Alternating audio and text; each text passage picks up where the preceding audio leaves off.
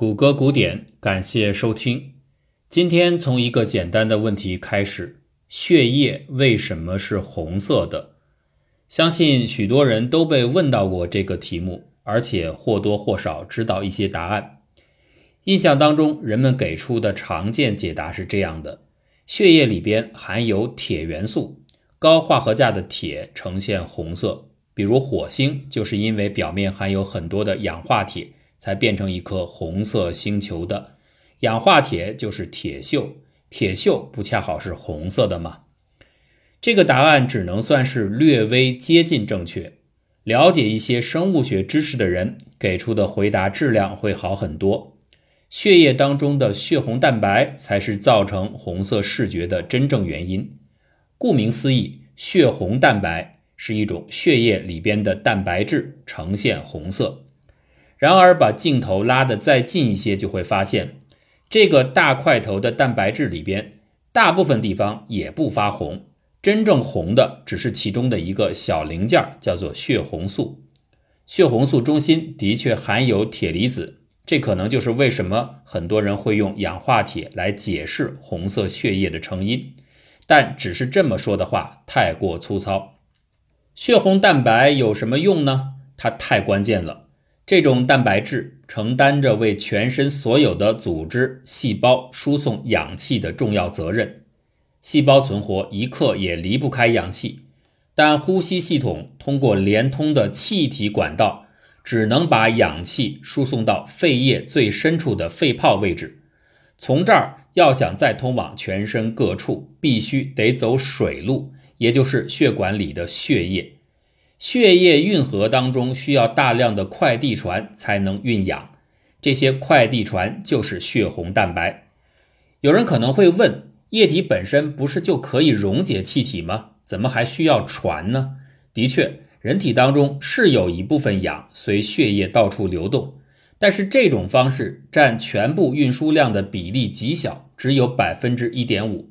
因为这样的输送效率太低，根本不敷身体使用。另外，氧气不是一直待在血液里到处旅行就可以了，到了需要开销氧气的地方，得非常容易卸货才行。溶解机制是做不到这点的。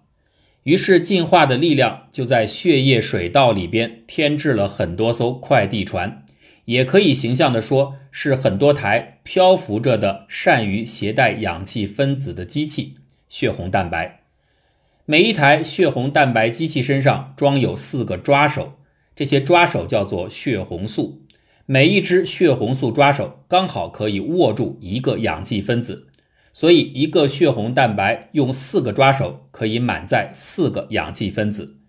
这种抓手设计的最大好处是容易抓住，也容易松脱，装卸灵活。由于血红素抓手是红色的。远看起来，搞得整个血红蛋白机器就好像是红色的一样。再进一步的，密密麻麻的运输机器，最后把整条运河染成了红色。但是问题到这儿仍然解释的不够彻底。血红蛋白上的血红素为什么就是红色的呢？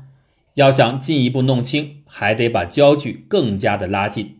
故事得从一个神秘的环说起。碳是生命的骨架。围绕着碳元素，搭配上氢、氮、氧这几种地球环境里最丰沛的元素，组织起来形形色色的复杂庞大的分子世界。这些多样性分子及其纷繁的互动关系，造就了不同的生命体。其中啊，有一种漂亮的分子环特别引人注目，它叫做卟啉。一个含有单双键的五个碳的原子环。如果其中一个位置的碳被氮取代，形成的单元叫做比洛。还记得以前讲过的另一种也是被氮杂化的五碳环叫米唑的吗？那是在间隔顶点位置替代了两个氮，比洛只有一个氮。它们都是大型分子里边常见的结构单元。四个比洛分子如果对称的摆放在东西南北四个位置。而且呢，把各自的杂化氮都冲着中心，就组成了一个漂亮的花瓣大环的图案。中间的四个氮原子围出了一个洞，外层呢再用额外的四个碳原子把四个比洛两两焊接起来，形成的这个结构叫做补分。补分大环的各个顶点上，如果挂上不同的原子基团，会建立起一大类的衍生分子家族，这些都叫做补林。所以补分也被称为补林环。补林是我们今天要说的主角，号称生命色素。为什么这么称呼呢？因为围绕着补林环可以组建出绚丽多彩的带颜色的分子。但渲染这抹亮丽色彩，光有花环还不行，还需要一记点睛之笔。这就是居于补林环正中心的一粒金属。刚才已经提到，卟啉环中央四个氮原子围出了一个空洞。这个空洞不能白白的就这么留着，它其实十分的关键。当向这个空洞里填入一种金属，形成所谓的卟啉金属络合物时，生命色素就会点燃色泽。比方说，放进去的是铁，染成的就是鲜血的红色；围绕着铁核形成的叫做血红素分子。如果放进去的是镁，血红素就神奇的变成了叶绿素分子。呈现出草叶的绿色，环中间如果放进去钴，是深棕色，组成的是维生素 B 十二。有些病人治疗 B 十二缺乏症时，服药期间会出现棕紫色的排尿，那就是药物里的 B 十二在染色。假如在空洞里放入了镍，出来的是亮黄色分子辅酶 F 四三零，它对于甲烷代谢至关重要。实际上，补林这个词的词源。在希腊语里的本意就是紫色的意思，它的起源可能和人们观察到的一些皮肤或尿液出现深紫色的病症相关。英国国王乔治三世人称疯子，一些医生研究了他的历史健康记录：强烈的腹痛、葡萄酒颜色的尿液、手臂腿部的麻痹，种种迹象显示他很可能患有卟啉症，这是一种遗传性疾病。接触有毒金属就可能引发急性发作，而乔治所处时期的英格兰严重的重金属污染普遍存在，的确会促成疾病发作。这种病会严重的影响病人的判断能力，左右其性格，使他脾气暴躁、麻木，而且无可救药的固执。极端的偏执带来了严重的后果，那就是北美殖民地的独立。面对殖民地民众无法获取代表权的不满，国王非但没有合理的照顾，反而异常强硬的要用皇家官员取代地方政府，甚至兵威相加。最终，反抗的怒火彻底驱逐了疯子国王的统治。不少历史学者曾经指出，如果不是乔治刚愎自用，北美的进程或许被重新改写。许多年轻人喜欢吸血鬼的故事。情节里的吸血鬼往往聪明漂亮，但这是吸血鬼的现代造型，与古代故事里丑陋愚蠢的吸血鬼大相径庭。开创现代吸血鬼风格的作品是布莱姆斯托克1897年的恐怖小说《德古拉》。德古拉其实是有原型的。1890年，斯托克邂逅了一位匈牙利学者阿明·范伯利。在他那儿，他听说了罗马尼亚传说当中最传奇的人物弗拉德三世，他立刻就对这个15世纪以凶残暴虐闻名的中世纪领主着了迷。这位瓦拉几亚史上最著名，也就是今天罗马尼亚地区最著名的统治者，外号叫做弗拉德穿刺啊，因为穿刺身体是他最喜欢的折磨人的酷刑。据估计。他总共杀死了两万到四万名欧洲平民，其中大部分是通过穿刺进行的。一四六二年，征服者苏丹穆罕默德击败弗拉德，追击到瓦拉几亚首都附近时，遇到了一个被刺穿的人肉森林，那里有数千根木桩上刺透着两万多名土耳其俘虏已经腐烂的尸体。斯托克就在穿刺弗拉德的基础上，创作了吸血鬼德古拉的形象。连德古拉这个名字也是根据他的父亲因为龙骑兵身份而被外号称作“龙”取名的。但是现代吸血鬼具体的那些特征，比如说怕光、皮肤发黑、牙齿突出，又是怎么设计出来的呢？不少研究者都认为，斯托克本人或许见识过严重的卟啉症患者，这些人的典型表现刺激了斯托克的想象，奠定了吸血鬼造型。事实上，光动力色素在皮肤表面和视网膜中的积累，的确会使卟啉症患者对光线极为敏感。这种有害的影响会导致他们手指和嘴唇的枯萎畸形，并且由于卟啉的水平升高，牙龈可能收紧，露出带有红色色泽的尖齿。卟啉对光线反应敏感这个特性，请记住，因为它不仅是造成病症的原因，也是我们今天要回答问题的关键答案。好了，先放下吸血鬼，还是回到解释血液红色机制的卟啉身上。现在问题接踵而至，上面的生物学解答还是不能说明卟啉与金属结合在一起为什么就能够产生色彩。要弄清这一点，需要物理学的介入。简单的来说，就是刚才让大家记住的那个特点：卟啉金属络合物的结构特别容易和光子发生互动。当一部分特定波长的光子被吸收之后，剩余的光谱就组合出漂亮的色彩。更细节的来看，原子核旁边的电子一般选择待在尽可能低的能量轨道，但是当遇到外来能量扰动时，电子也可以被激发至更高能级。外界能量输入最常见的形式是光子碰撞，光子能量和频率有关，频率越高，能量就越高。所以，红光相对于较高频的蓝紫光来说，携带的能量就比较小。电子每时每刻都有可能因为撞击光子而被激发，但是大部分情况下，它们会很快的重新调回基础轨道，并把向下跃迁释放的能量以热能方式消耗掉。于是，一切如同船过水无痕，原样如初。然而，当原子数目多起来的时候，它们所属的电子行为就有些不同了。复杂的原子建筑群里，有时会搭建出一些让人意想不到的让高能电子穿梭的通道。这种情况下，被激发的电子未必回到原本的基态，而是可能带着能量顺着管道游移到别处。接纳迁移电子的容身之处叫做电子受体。受体因外来电子增加带上了负电，相对的失去电子的原子团带上正电。这样一来。光子输入的能量就被转移储存在分离电荷的势能当中，或者说储存在化学键当中。能量当然是最宝贵的资源，能够转移保留能量的原子建筑群对生命来说至关重要。这其中，卟啉环与金属的搭配性能尤为突出。进化历史最后恰恰选择了这样的一种原子建筑。来帮助生命从阳光当中提取能量，提取能量，可能你已经想到了，对，说的就是叶绿素，它的主体结构就是卟啉金属络合物。叶绿素使用的核心金属是镁，它的另外一个显著特征是挂在其卟啉环上的一条长长的侧链，由二十个碳原子组成，叫做直醇。这种组合。让叶绿素成为在所有已知的有机化合物里效率最高的光能感受器，在光谱的可见光波段有非常强烈的吸收带。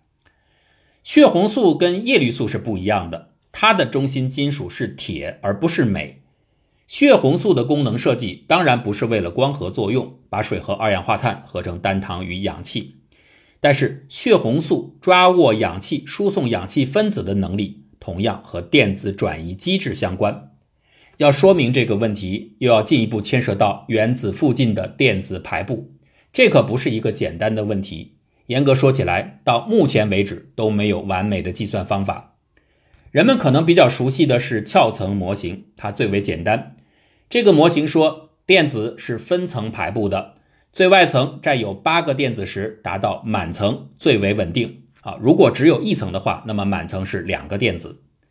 当所有的原子彼此结合时，每个原子都追求外层电子数处在填满的状态，所以比满层仅仅多出一两个电子的原子核就倾向于抛弃掉电子，差一两个的就会力图捕获电子。如果两个原子核争夺电子的能力相差无几，那大家就会通过共享电子对儿同时取得满层数目。这个解释很好理解，但无法表达电子在空间的立体结构。所以，科学家进一步提出了原子轨道立体模型。它不再把电子看作是绕原子核的同心排列的球层，而是将电子分布看作浓度不同的几率的云团，视为电子云。能量从低到高，不同级别的电子云分别呈现不同的立体外形。这些对称的图形就分别被定义为 s、p、d、f 等等等等原子轨道。三 D 轨道当然可以对真实空间的分子进行立体计算了，但是事情比理想的序列要复杂的多。电子在很多时候，它不是老实的待在层次分明的各级轨道的内部，它们似乎倾向于跨层次存在。尤其是最活跃的、最靠外的轨道里边的 s、p、d、f 等等细分层，这些细分层的能量间距很小。从实验来看，它们很容易被电子搅和在一起，而显示不出任何区别。这种最靠外的各细分层的电子统称为价电子。为了处理价电子们不守规矩、不分彼此、越级交往的困难，轨道杂化作为补充机制引入到模型当中。所谓杂化，就是两种不同的轨道，比如说 s 和 p 轨道，混合在一起，重新创造出一种全新的杂交轨道。最典型的例子就是甲烷分子 CH4。碳原子原本的六电子排布是：一 s 层两个，二 s 层两个电子，二 p 层两个。但是在主序号都是二的所谓价电子层里，二 s 和二 p。这些层的能量非常接近，那按照杂化理论，这个时候三个二 p 轨道和一个二 s 轨道就不再保持区分，而是自动融合成四个全新的杂交混合轨道。这四个杂化轨道改变了原先二 s 的球形形状和二 p 的哑铃外形，成为对称的正四面体外形。这也就是甲烷分子最终体现为正四面体的原因。电子围绕原子核周围，在原子核内质子的吸引下，要求尽量贴近原子核，但同时不同的绕核电子之间又彼此排斥，要求尽量远离。这样又想接近又想尽量掰扯开的纠结，就让电子云在不同能量段形成不同的分瓣的图案。人们依据实验和经验，把这些图案记录为轨道。但是，当某些细分轨道间的差距很小时，接近的能层电子也不再区分彼此，而是作为整体，依照尽量远离的法则重新生成分布的样式。这就是杂化轨道最直观的解释。杂化理论带来的最重要的提示是，电子经常会越过人为定义的种种模型的边界，它们其实不愿意限定在某个局部，而是在意想不到的。原子复合体的广阔空间里四处伸展，杂化轨道只是对这种游荡行为较为显著的部分加以近似表达，它并不是精确的，甚至它连水分子的键角都不能准确计算出来。甲烷作为正四面体，键角是一百零九点五度，这个数值和实验测定值完全一样，但基于同样的杂化原理。水分子按理来说也应该是这样的键角，但是实验测定值却仅仅有一百零四点四五度。那没办法，还得继续修改前述的价键理论来应对这个误差。这次带来的改进叫做 Whisper 价电子对排斥模型。这种理论认为，电子对儿而不是单个的电子是尤其值得关注的独立对象。水分子和甲烷的不同之处在于。甲烷的四个碳氢键完全对称，所以价电子在空间尽力的伸展，彼此远离，就成就了对称的正四面体外形。可以说，这四个键代表了完全相同的四面体的四条腿儿。但是水分子的四面体只是近似的，氧原子核没有四条相同的氢氧键，它只有两条腿儿，两条氢氧键。这两条键占用了氧的两个电子。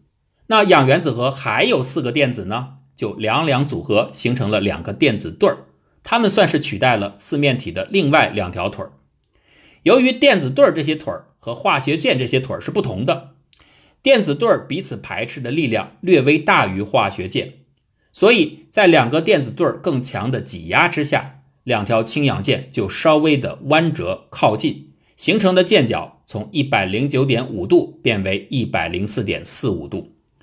有一些经验公式会告诉学生们，每多出一对电子对儿，相对侧的键角就应该减去二点五度。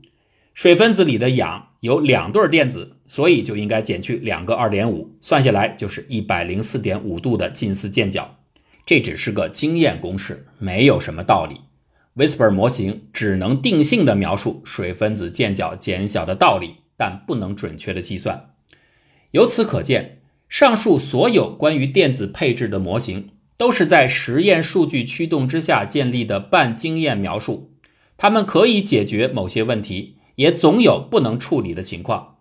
在实用当中，人们需要近似模型来方便的处理不同问题。